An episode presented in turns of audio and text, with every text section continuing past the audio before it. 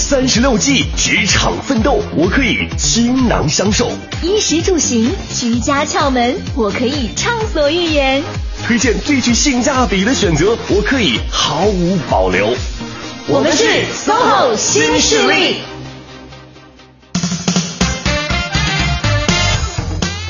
北京时间十一点零五分，这里是中央人民广播电台 u Radio 都市之声 FM 一零一点八，各位好，我是清源，我是晶晶，我们是 SOHO 新势力。呃，十一之前呢，我记得有一期相关旅游的节目，但是不是你做的哈啊，所以感觉也跟你没什么好聊的。那就直接进入到今天的节目当中吧。我是想回顾一下，因为那期节目我们是请来一位达人，给大家带来很多出国旅行时重要的一些安全提示，还有注意事项。不知道。安安全提示对，就比如说重点关注的是防盗，哦，还有一些防坏导游。那你居然让在我不在的时候做这期节目，你是居心何在啊？你为什么总不在呢？我为我。为了，为了是，好了，就是讲的是关于防盗的部分，是吧？比较侧重的。对对对，就是希望给大家在出行之前带来一些特别实用的信息。这个真的很有必要。没错，因为我就是一位被盗过的人。嗯哼，嗯，对，在那期节目里，我们就分享了你的一些经历了。哎，这是借用啊。对，借用，没有点名道姓了。嗯哼。但是我们希望跟大家分享的这些经历呢，就是让您心里有所准备，可是不希望你真的在旅途当中遇到。嗯嗯。嗯，今天啊，假期结束了是吧？咱们又可以来好好的回顾一下了。啊，今天再聊一期防盗吗？没有没有没有，这个有点太残酷了。啊，今天我们换一个话题，换一个方向。防火。哎呦天哪，那是为了下一个长假做准备吧？今天要说的是，就是大家在十一假期之间呢，不知道有没有遇到新的旅行方面的困扰，尤其是那些有宝贝的这些家长朋友们。嗯。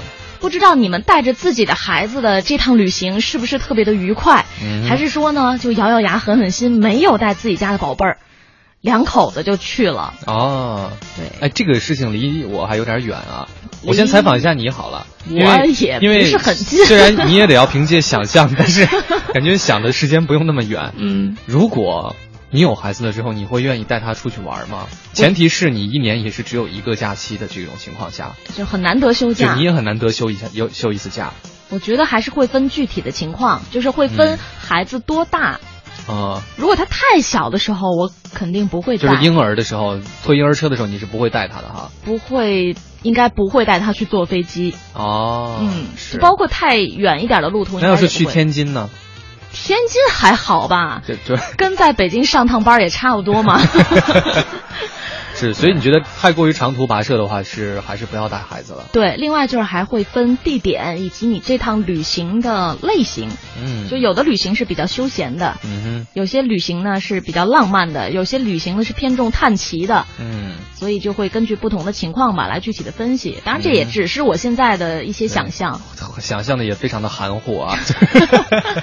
所以今天也是请来了，你连想都不敢想，我有什么不敢想的？我只是想了没意义嘛，是不是？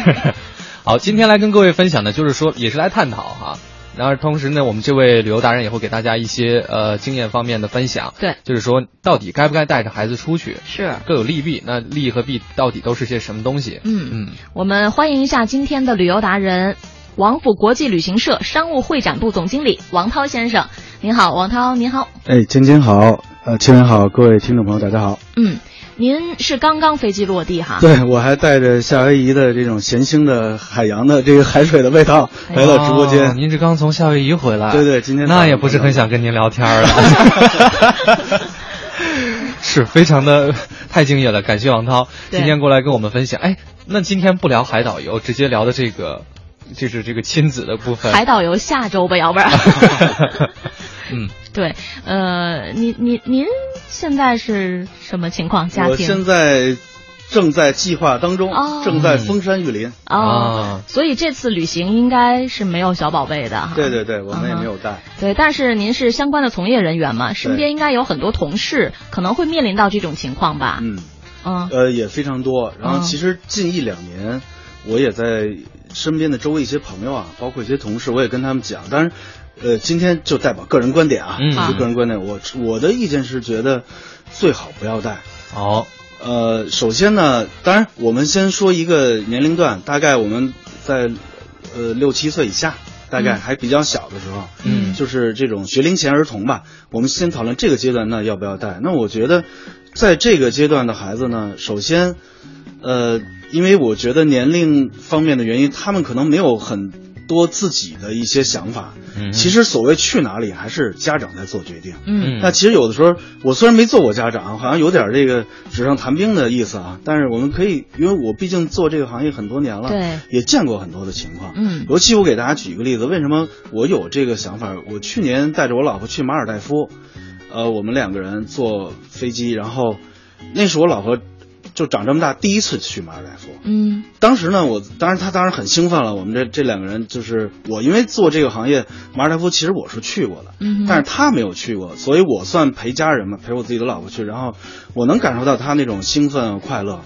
但是在飞机上的时候呢，我真的我就举个小例子，我看到一家人，当然一家三口，嗯然后一对很年轻的夫妇带着一个大概三四岁的孩子，当然他们也是去马尔代夫，然后坐在公务舱里面。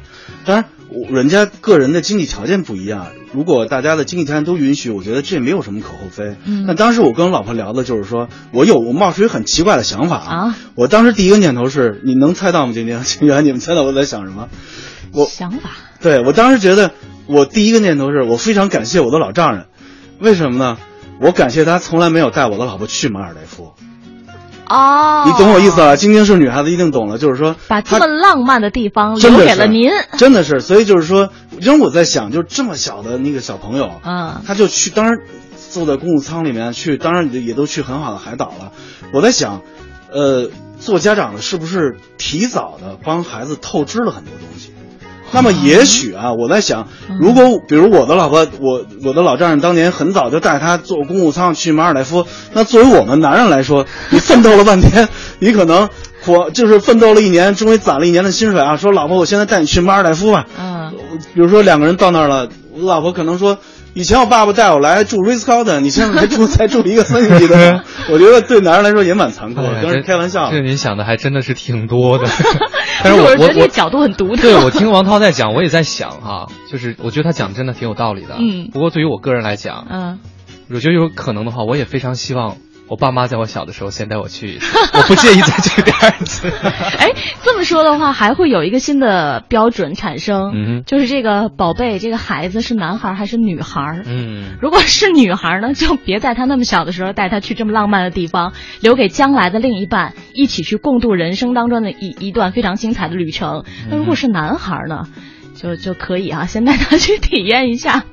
对他应该就会心中埋下一颗种子，觉得这个地方实在是太浪漫、太美妙了之类的。但是我又在想另外一个问题哈、如果要是像比如特别小，三岁、嗯三四岁的孩子，他去了之后，他印象会很深刻吗？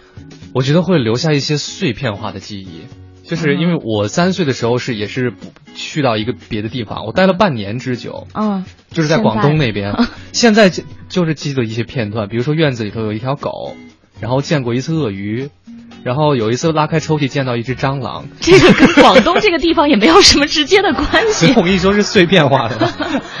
呃，所以王涛先生持的观点是不太建议在。呃，我是建，我是觉得我有一部分认同你的观点，就是说还要分地方。嗯嗯包括像马尔代夫这种地方，我觉得其实，呃，主要是休闲，包括到那边，其实大家就是享受阳光啊、沙滩啊，呃包括假期，嗯当然跟家人也可以。但其实我觉得，如果要去旅游的话，尤其对于一个如果一定要带那个小孩子的话，我觉得不妨从让他怎么更好的认识这个世界这个角度，嗯去选择目的地。嗯尤其是在我们就是有一些包括旅游团跟一些游客也在聊，包括我们也见过，呃，带三四岁的孩子、五六岁的孩子，很多时候其实就是家长在那边做这个选择。嗯然后我们也在观察，因为我们经常也做领队，有的时候也看，其实小孩对小孩子来说，对那些地方。其实要我讲，我观察的他可能没有太多深刻的这种印象，嗯反而是家长那边可能，呃，觉得以家长心目中最理想的地方的这种这种概念比较多。然后我觉得，而且在路上的话，有的时候小孩子他的这种长途跋涉的旅游啊，嗯有的时候他容易疲劳。对，我觉得这个是一个很现实的问题。对就是。这么远的距离，你比如说坐飞机坐个九个小时、八九个小时，对于大人、成年人来讲也是很辛苦的。对你经常能在飞机上就听到小孩子就不行啦，又哭又闹的，受不了了。就这种，这他这还只是去到那儿的一个旅途，可能还会遇到很多其他的麻烦啊。您可不可以举一些例子？呃，比如说，呃，我们有一年有一个团，那么呃对我还有一个有一个很重要的问题，就是说，嗯我们一就是如果长途旅行的话，要注意小孩子，尤其是生病。嗯我们就是我至少碰到过两三次。那么家长，因为这些家长也都是平时比较忙，有的时候其实能理解他们，嗯他们也只有像清源说的，他可能这一年只有这一个假期可以带孩子去玩。嗯但是其实我就觉得他们在玩的时候，应该多考虑一下，包括自己宝宝的这种身体的状况。嗯我们我我至少这些年就碰到过两三次，就是孩子到那边发烧，家长急得也不得了。嗯当然在境外，尤其孩子又小，嗯我们有的时候会也没有办法送到国外的医院，有的时候去出一些急诊，但有的时候也不放心。说实话，心我们作为陪同人员心里也在揪着。嗯包括家长，他更是这样。有的时候因为国外的这些语言再怎么样，有的时候不光是费用的问题，嗯语言的问题，我们也不清楚他到底能不能够很好的给一个非常正确的治疗。嗯有的时候看着宝宝那两天就是包括，呃，一直不舒服啊，有小孩子有时候在那哭闹，我们心里面也也看着也觉得，当时也在想，也许如果去一个近一点的地方，可能会更好一些。嗯，是，大家都会有点担心哈，因为孩子他毕竟适应能力也是相对较差的，可能身体的这种免疫能力和抵抗力也是相对较差的，这个都是家长在出发前一定要考虑到的一些因素。看看你家的孩子的身体条件是不是允许，还有就是你设计的这个目的地到底是不是你家孩子也想去的，还是仅仅只是从你的主观判断，我觉得这个地方适合这个孩子去看一看啊，这个是很现实的一些问题。好，那我们下一个时段呢，会具体的来分析一个小案例吧，看看现在有一些家长呢，在带孩子一起去旅游的时候，会有哪些方面的顾虑。我们先来。北京时间十一点十八分，欢迎各位继续回到中央人民广播电台 U Radio 都市之声 FM 一零一点八，我是清源。我是晶晶，我们是骚好新势力。今天周三第二个小时呢，依旧是请来了我们的旅游达人，但是今天的这个角度和往常有所不同。往常我们通常都是请请达人来分享他的一些旅行的经历哈、或者是深度的体验。没错，今天这个属于话题的探讨，今天我们可以吵架，我们的观点又不一样吗？你没关系，你随便有一个观点，我就站在对面的那一方。你的观点就是和我为敌。对，我的观点就是要和晶晶作对。嗯好，我们再次欢迎今天做客直播间的嘉宾，来自王府国际旅行社商务会展部总经理王涛，欢迎王涛。大家好，嗯嗯，今天请王涛先生在直播间当中和我们来聊一聊啊，对于家长朋友们来说，带着自己的小宝贝一起去旅行，这事儿到底靠不靠谱？或者说，你是同意呢，还是觉得这么做了之后回来发现弊大于利？嗯嗯。嗯，欢迎各位，如果有一些想法和经验，可以跟我们来分享一下。是，我觉得其实分两种情况，好，一种情况是他不得不带孩子去旅行，没人管，如果不带的话，对，嗯。还有一种情况可那你能就是可以自己也不去啊。我，我就那那我就只能那比如说你就今年只能这两天休假了啊，嗯这一周休假，嗯啊这一周呢你恰巧就没有办法，就没有别人能够帮助你来看孩子，明白。你你又是一个很在乎旅行的人，嗯那你说解决的办法是什么？那就只能带着孩子走呗。对，我觉得这种属于不得不的。嗯还有一种呢，可能是觉得为了孩子好，嗯想带孩子出去见见世面，开开眼界。对，嗯是这样的一个一个一个出发点。是。还有别的情况吗？呃，其实我觉得你刚才说的第二种，应该是大部分家长的一些想法。嗯比如说哈，现在我们看到呢有这样的一个例子，有一位张女士呢，她的儿子今年三岁，她的出发点就是为了让自己的儿子见多识广。嗯虽然孩子才三岁，但是已经带他去了不少的地方，最远的呢到过香港地区，而且走的这个地方越多，这这张女士反而是越来越纠结了。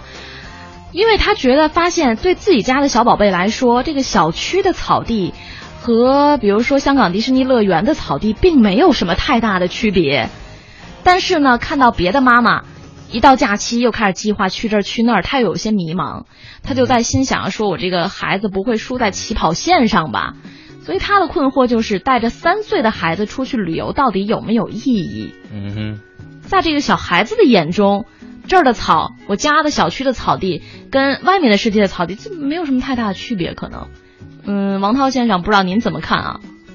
呃，我觉得这种情况确实是存在。那两位主持人刚才也说了，我觉得可能还有一种就是第三种情况，嗯像刚才两位说的哈，我觉得第三种有可能就是说，完全就是一种从众心理。嗯就是我也不知道为什么要去旅游，嗯但是大家都去旅游，嗯似乎我也应该去旅游。哦当然，可能大家看到今年这个黄金周，我的印象里已经不止两三年了，应该三四年了啊。就是作为生活在北京的我们，也是觉得长城啊，包括那些景点，一到十一这些大期全部都爆满，我们看到全部都是人头簇簇的景象。嗯那有的时候，其实我们去长城为什么呢？我们是想感受一下呃我们伟大的这些呃中国这种伟大的文化历史啊，包括到那儿感慨一下嘛，不到长城非好汉嘛。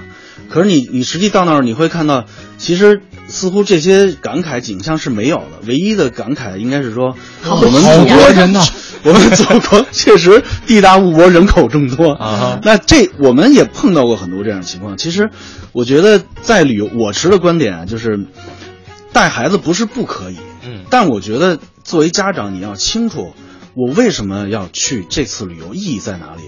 除了，而且我我一直持一个观点，就是说，旅游这个行业啊，我一直，当然我我们在那个做我们内部教育的时候，我我会讲，嗯，我自己的观点啊，不管对错了，嗯我觉得旅游一直以来应该算一个奢侈品行业，嗯，它不是生活必需品。嗯嗯意思就是说，其实人只有在吃饱了没事干了，他才会想到去旅游。嗯你首先要要完成你要要实现你生存的这这种是，它是基础层层面之上的那个部分。对，所以其实旅游有的时候不需要说一定要去攀比或者怎么样，而且旅游我们要像我说的，如果有有一次旅游，一定要有一个目的。那么比如说这次干脆我说就是休闲，嗯我就想清楚，比如说就是一年了，因为家长可能特别忙，可能爸爸很忙，一年都在外面出差，只有这一次机会跟家人相聚也可以，或者说像晶晶刚才说的，我就说。呃，可能想让孩子去认识一下世界也可以。那我觉得，如果要认识世界，咱就翻回头来，刚才说，可能去一个纯海岛休闲的地方，可能不会起到认识世界的作用。嗯不如带他去一些这个一些呃，包括如果说近一些的，包括像香港啊，嗯我我有一个建议，就是说香港除了这个迪士尼之外，其实还有很多值得那个我们家长包括孩子一起去学习的地方，嗯包括它的整个当地的人人民的这种礼貌啊，包括大街上的整洁度。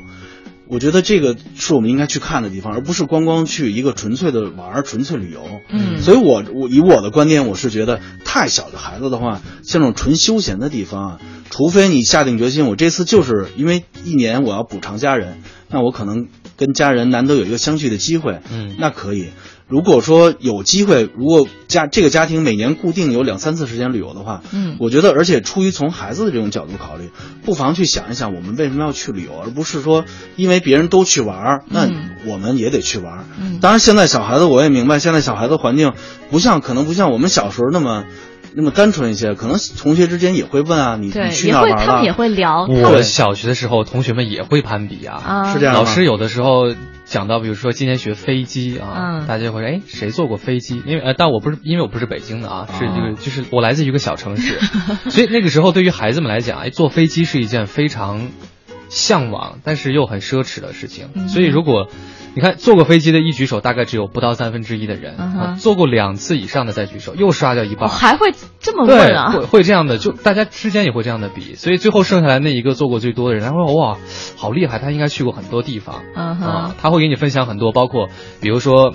那会儿我真的就是通过他才知道，就是无人托管、无人看管的这个小孩儿，他会穿一个这种背心儿啊，嗯然后会有这个机场的乘务人员来帮助你，等等等等。其实也也一直都有。对，那你该嗯换一个角度想，你看他都是无人托管的，就其实也有也也挺可怜的。小的时候哪会那么多换个角度想啊？那清源，你们这个这个小城市还是蛮发达的，我主要是因为他太年轻了。可能年代不一样，像我们是七零后，嗯我们小的时候还好。啊说实话，当时我记得我小时候，学校能够组织一次去圆明园的这种春游，就已经很兴奋了。说真的，嗯是是，所以我觉得今天做这个节目，其实也就也欢迎大家来分享哈，嗯因为小的时候我爸妈也属于那种。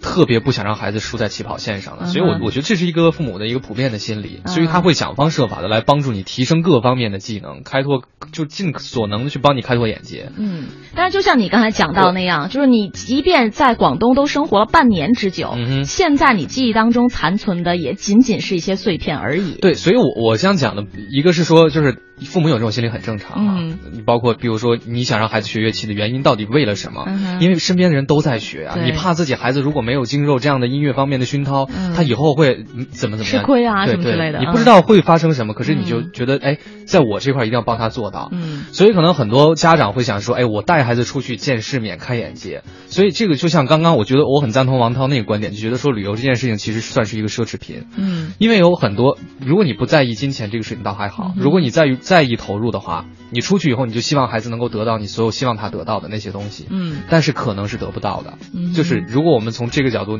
把它叫做性价比的话，未必有你想的那么高，这可能是一个要思考的东西。嗯嗯。是。另外一个，刚才像我们那个刚刚聊天说到的，呃，以前旅游的概念就是国内旅游，其实大家也就是去去像晶晶说去个青岛啊，包括可能去个厦门，对去海南对，诸如此类就可以了。但确实，因为这两年随着这种经济的不断发展，大家的生活确实都在改善了很多。嗯呃，现在我觉得很多对大呃对很多人来说吧，可以说，包括去欧洲、美国旅游，也都是家常便饭了，也没有觉得这个好像就特别的高大上了，嗯。甚至甚至变成普通百姓的也可以承承担得起一种旅游。嗯，对所以这个目的地呢，越飞越走越远，所以这个就会牵扯到刚才我们又说回来的，他会你所牵扯到问题就多了，不光是你的时间的问题，小孩子能够看到什么、学到什么的问题，甚至牵扯到孩子的身体的承受能力啊，包括甚至在境外如果有一些意外发生的话，如果你孩子过小，那么嗯你的我们毕竟。这个整个国家的这种英语水平还不是那么的强，嗯我觉得，因为毕竟我们不像印度那些国家，印度几乎可以说除了他的母语，这个英语基本就是日常生活中常用的语言。我们我自己都发生过这个问题，坦率的，我我刚从内乔一回来，我自己认为这个自自己英语还还不错了。上次在在晶晶节目里，我我还那个我还抨击别人说这 艺高艺艺高那个艺高艺高胆大的嗯英语不是那么过关就去。那这次其实也会觉得，有的时候他国外这种人。就是包包括这种美国人、欧美这些人，他英语说话的语速是很快的，嗯有的时候我们听起来跟我们习惯的还是不一样，所以语言也会是一个问题，对，嗯所以就是说这是这是有风险的啊，是有风险的。嗯要考虑到这个问题。当然，跟着旅游团，你的风险会降低。嗯但说实话，于我来说，我认为家庭旅游这种的话，我还是那个那个观点，不要去过远的这种地方，尤其是特别奢侈的这种旅游，嗯我我不太赞成。哎，你有接触过就是带着小孩儿，就是孩子还很小，去过最远的是到哪里？大概呃，很小，最远的应该是到美国了，哦，到美国了。那也要飞很久了？飞很久了，哦所以所以就我就觉得，当然这美国还不是最远的啊。作为、嗯作为一个旅游的线路来说，你知道吗？我们最远的乘坐飞机的目的地最远的地方是南美，嗯。阿根廷啊、智利那些地方，嗯。因为我们脚下从地球穿一个洞过去就是阿根廷，对，嗯。所以它的飞行距离现以目前的地球上有的存在的航班，最快的方法是先飞到迪拜，嗯。然后呢，迪北京到迪拜差不多八个半小时，嗯。然后之间要转机的时间要差大概四个小时左右，嗯。然后从那边，呃，再飞到里约热内卢，差不多要十九个小时。大家可以看看这这么长的时间，很明显这是不太，我是强烈反对。如果有小孩子，小孩子那个，尤其学龄前儿童，这个太难承受了太难承受了。那他比如说作为家长，他回来之后有反馈吗？说就是那个带着自己的小朋友去美国的那个那个家长，他有觉得啊这趟旅行真的太累了，还是说觉得嗯以后还可以考虑带我们家宝贝儿经常的来出来看看？我觉得，因为有一些是也是我们身边的朋友，嗯，那那个在上飞机以后，在途中，包括回来都会说。这个以后再也不带孩子了，但是下次又身不由己，还是会带。所以我们有的时候也是很多时候很，我觉得可能很多时候都是无意识的在做在做这件事情。嗯对哼，对，就也许是客观条件，就是要求你不得不带他一起去，但是可能自己的感受上来讲，真的是挺辛苦的。对，因为我做呃，包括做领队的次数也蛮多的，我我就喜欢观察别人，嗯尤其做，因为我们当然一方面要照顾客人嘛，另外一方面就是要观察，嗯要去发现问题，而且那个我们也要在总结怎么把这个工作做得更好。确实看到有很多小孩子他自己其实，因为小孩子当然他他容易这个很容易。今天不舒服了，包括不高兴，明天很容易就好了。但是我们总的发现，总的观察下来，那个来讲，我觉得还是分地方。像太远的欧美这些地方，其实对小孩子其实，当然他觉得很新鲜、很好玩儿，跟也也跟家长在一起。但我觉得其实对他的真正的感受啊和收获，我觉得并没有那么大。嗯，就是对他来说，你即便不去这么远的一个地方，去到一个不是自己平时生活的环境当中，他也会觉得很好。对而且有家长陪伴的话，他就会觉得那个感受是好的。对的，而且我还有一个观点，不知道对不对啊？你们两位也可以批判我一下，就觉得我还是那个观点，如果小孩子过早接触到这么多新鲜的世界的话，其实我觉得我们作为家长透支了他很多东西。啊，那他将来属于自己那份快乐在哪儿？我明白您的意思，就是剥夺了他探索世界的权利。真的是这样。当然，虽然说的也对。那你小的时候希望家长带你去，但虽然如果你十八岁之前，你的父母带你走遍，带你去南极都去过了，我想你十八岁以后的日子很难过。嗯，这这个 这个我们真的可以稍后来探讨，因为我也的确有点不同的想法啊。我们先来关注一下这个录。哎，北京时间十一点三十八分，欢迎各位继续回到势力，新势力我是清源。大家好，我是晶晶。我们今天呢，跟嘉宾一起来探讨一个话题哈，和嗯旅行相关的，是就是到底应不应该带着自己的孩子一起去旅行。嗯，呃，再次请出做客直播间的嘉宾，来自王府国际旅行社商务会展部总经理王涛先生。欢迎王涛。大家好，嗯，呃，上一时段我们是留了一个话题，嗯。清源也说自己有一些需要分享的心得，就是刚才王涛先生讲了，觉得家长不应该过早的剥夺孩子自己去探知世界的权利。是，嗯，我觉得王涛应该是特别在乎，就是第一次的那个那那，就你刚才很在乎各种的，比如说见第一次见到什么什么，第一次吃到什么什么的这种感受吧。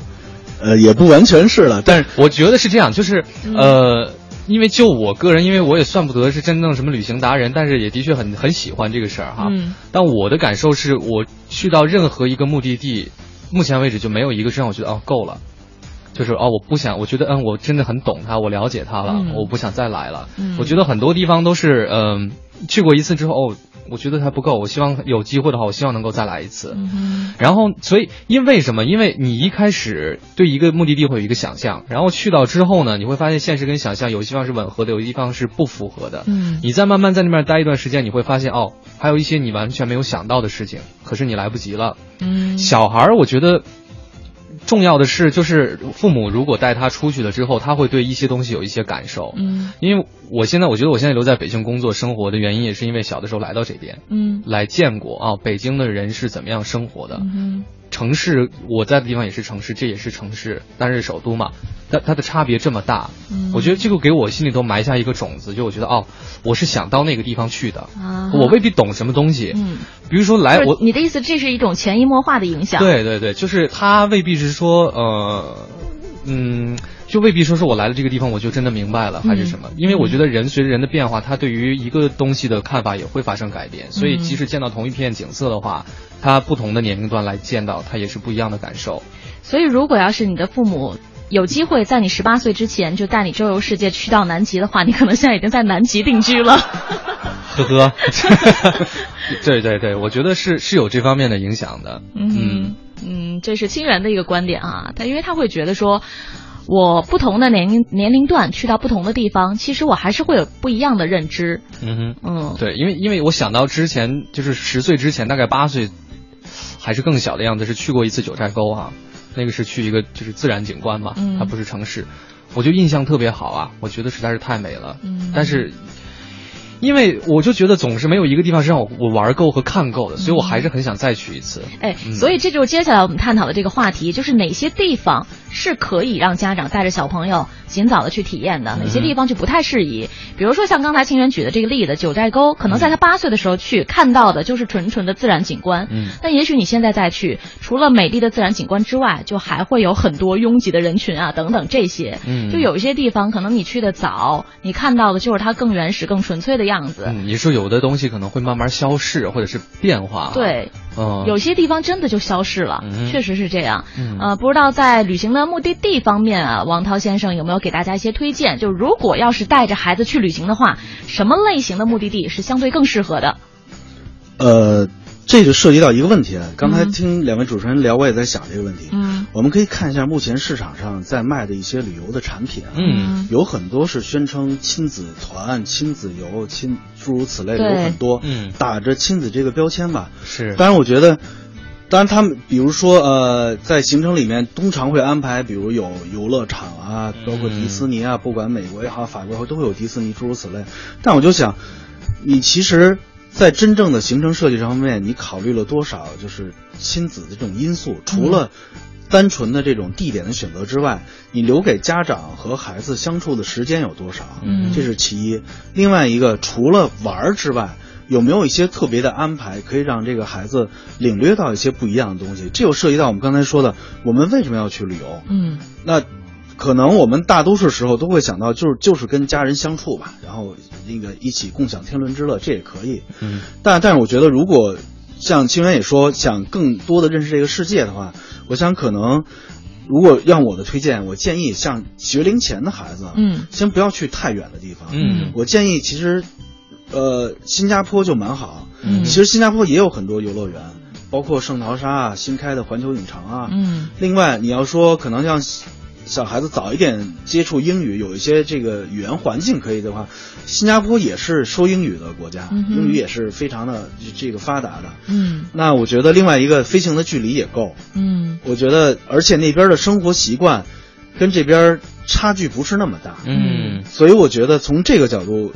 考虑的话，可能新加坡会是一个适合的地方。对，包括饮食啊等等，饮食等等需要太大的调整。对，因为否则小孩子过早的话，去那些欧美地方，因为有些早餐就是冰牛奶啊，我冷的们我们嗯可能的胃，中国人的胃还是受不了。嗯啊，这是一个。另外一个，其实像我们近一些的国家吧，其实包括韩国，我觉得也也不错。嗯因为那边那个有很多这个，呃，也有一些游乐场，像那个乐天啊，包括那那那个诸如此类的。然后，另外一个，我觉得为什么要去这些地方？包括我觉得不光是去游乐场玩儿，包括要去带小孩子参加，呃，带他坐一坐当地的公交车，坐坐地铁，嗯也有很多不一样的发现。嗯包括当地的社会秩序是怎么样的，嗯包括带他们去逛一逛当地的超市，看看当地的那个生活状况是什么样。我觉得这是一个真正的去体验啊，去观察这个世界。我觉得从这些角度可能对小孩子更好一些。是嗯嗯好，王涛先生给出了一些建议哈，就是如果作为家长来讲，您想带着自己的孩子去旅行，学龄前的儿童的话，不太推荐那些过远的、距离太远的地方。对，呃，像周边的这些，或者是跟我们的生活习惯比较接近的，还是可以考虑的。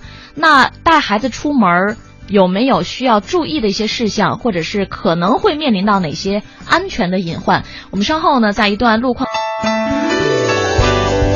好的，北京时间十一点四十六分的时候，欢迎各位继续回到正在为您直播的 SOHO 新势力大家好，我是晶晶。我是清源。嗯，听到的声音依然是来自于 U Radio 都市之声 FM 一零一点八。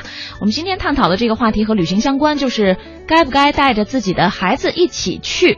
再次欢迎一下做客直播间的这位嘉宾，来自王府国际旅行社商务会展部的总经理王涛先生。大家好。嗯，其实，在微信平台上也要看到一些家长朋友们的发表的一些意见啊，还真的是持各种观点的都有。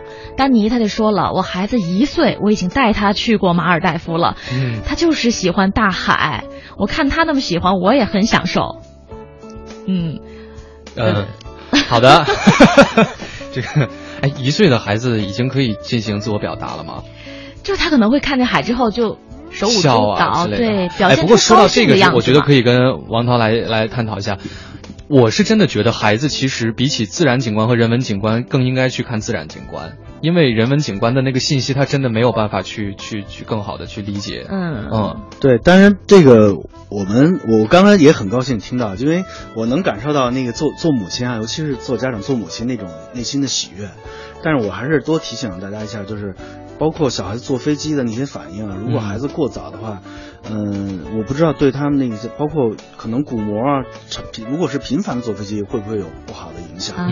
就是这些大家在出行之前一定要去做好这个准备的。对，另外一个就是可能，其实如果像刚刚那位听众朋友，他的孩子可能不到一岁的时候去马尔代夫，可能对他自己的旅游质量可能也有点降低，因为毕竟我想他不能很尽兴的这种下海潜水，因为小孩子可能在马尔代夫那边那么自然的那种那种海边，我我是不建议让孩子去下水的，肯定。嗯，好，那我们就是嗯，从更现实的角度来说吧，就毕竟很多家长他假期有限，或者说他还是愿意带着孩子去看一看外面的世界。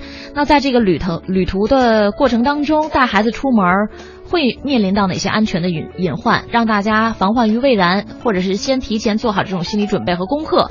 请王涛先生跟大家来建议一下。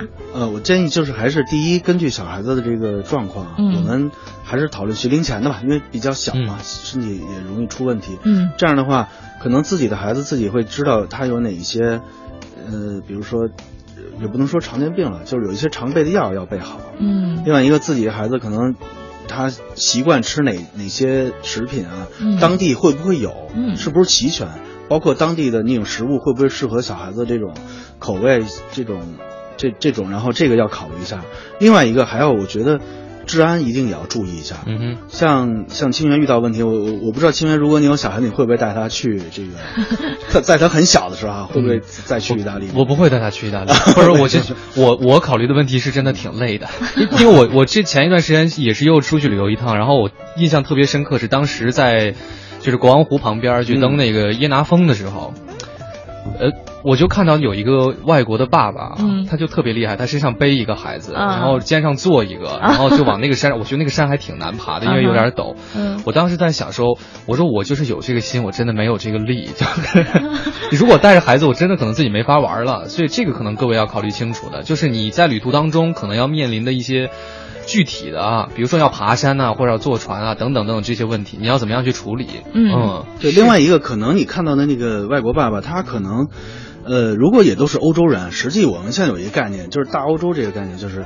欧洲境内，尤其是深根在内国家的，就是深根成员国的国家，其实对他们来说，比如说法国人去意大利玩，在某种意义上跟国内游是一样，它很方便的，是对，它很方便，而且它的物理上的距离也很近，对所以可能它面临的这种状况跟我们不一样。对，但是就是比如说，你觉得登山这件事情，你可能觉得哦，我坐到这个缆车就能到山顶了，然后再下来，但你去了发现哦，原来不是的，还要再走一段。嗯那你这个时候其实你你的孩子要怎么办？就这些东西大家都要考虑清楚。对，嗯这个这个我我也插一句，我看到过，就包括在瑞士，我那真的是很小的孩子，当然都是那个欧美的小孩，嗯很很明显的看出来，就是也就五六岁、六七岁的样子，坐着那个很小的那个那个滑板，就从山上往下滑。嗯我想这个可能欧美的人种跟这个亚洲人种还是有一些差异，当然这没有谁好谁不好。嗯但是在身体的结构上，可能从这个运动习惯上也是有一些差异。嗯我觉得在这方面可能也是我们要考虑的一个问题。比如说嗯带着小孩儿，像这种有一些危险的滑雪这些地方，可能就不要带了。对，安全还是第一位的。对，嗯安全肯定是第一位。另外一个，我有一个小建议，就是也是一点小感慨啊，就是尽量如果带着小孩子，尽量不要安排的这种条件太奢侈。啊嗯因为我真的亲眼目睹过这个状况啊，当然也也算是朋友了，就是我们一起去玩，在其实是在西宁当地，因为在这个地方去去那边玩，就是前两个月的事儿。其实安排住了一个四星级的酒店，嗯。结果这朋友的两个小孩子真的在哭，然后就问他为什么，说我们出来从来没住过五星级以下的酒店，哦。就真的在哭。这就是青源为什么我前面在说的，嗯。我其实想表达意思就是说，不要过早的让孩子去这样的去享受人生，对。真的太早了，对。真的太早了，可能。我觉得今天就是你的父母小时候带你玩，可能我觉得对也没我真的也没有很奢侈的那种星级酒店，虽然我现在想也很想住，但是但是我觉得王涛讲这个是有道理的，就是旅行其实是一件。是是是发现神奇的一个过程。嗯如果让孩子觉得，哎，我理所应当就应该怎么怎么样，怎么怎么样，这个其实是不好的。对尤其像咱们刚开头说到的，嗯当然这个不可避免，我们小时候也会比，但是这样可能会陷入一个怪圈，就是嗯你比来比去，永远没有尽头了。对，而且他这样其实是颠倒了这个本末了。他对对对他他更注注注重的是我出去旅行的这个条件是怎样的，对可能没有更好的去看哦。我现在到了哪里？嗯这个地方有什么？嗯嗯没错是呃，这边有一位叫做知乎者也的听友，他说孩子绝对不能娇生惯养。我女儿三岁大的时候，我就带着她开车走川藏线儿了；五岁的时候，她就跟着我徒步。几乎每年都要去旅游。现在孩子十三岁了，眼界、处理问题的能力，还有包括他的爱心、吃苦耐劳的品格、体力等等，都比绝大多数同龄人要强大许多。嗯，这也算是一这个可以比较成功的典范哈。是的，是的，这个我也很赞赏，我觉得。嗯，而且我觉得这个像刚刚这位知乎者也这位听友讲大讲到的哈，我觉得这个是属于呃遵从了旅行的意义的。就是嗯真的是带自己的孩子去开了眼界，感受到了不一样的这种人生状态的。对于孩子来讲，现在他回顾起来，应该也是有非常多的好处的啊。但是因为他是说自己女儿三岁大的时候带着他开车走川藏线，我身边也有这样的朋友，就是比如说孩子很小的时候，可能两岁就带他去户外徒步了。然后回来之后，我们就觉得很很厉害呀、很神奇啊！就问问他这个孩子当时感受怎么样啊？全程都是扛着、背着或者抱着，实际上咱们没有这个可能性去完成这样的一个一个旅程。其实户外啊，如果嗯、呃如果孩子过小的话，去户外还是要多考虑一些安全因素，而且把这个防范的工工作一定要做好，因为毕竟小孩子的这种抗压能力啊，包括这种抵抗外界风险能力，还是要还是比我们低很多。嗯，是。总之吧，我觉得这个问题肯定是仁者见仁，智者见智的。我们今天在这边探讨呢，也不是说一定要得出一个统一的答案。我觉得啊，个人感觉，虽然说小孩子的认知是比较有限的，但是对他们来讲，旅行还是有意义的。而且我觉得意义很大，一方面就存在于陪伴，在于家长和自己在一起度过的一段快乐的时光。嗯，好，今天还是非常感谢王涛先生啊，这个非常辛苦，飞机嗯刚落地不久，时差还没倒过来，就跟我们一起在节目当中分享了自己的一些观点，谢谢谢谢各位。嗯，好，那今天的 SOHO 新势力呢，到这边也要跟各位说再见了。最后一首歌就是来自陈绮贞的《旅行的意义》，希望各位经过这个长假之后，也回味自己这个旅行给自己带来生命当中哪些不一样的地方。希望大家今后人生的旅行也变得更加的有意义。我是晶晶，我是星源。明天见。每一句你最爱的真理，却说不出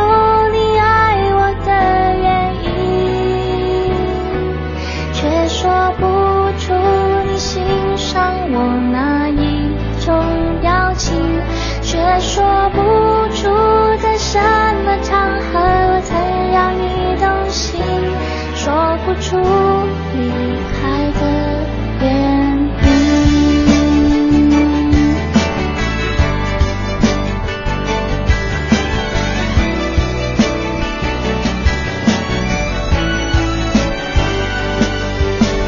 累积了许多飞行，你用心挑选纪念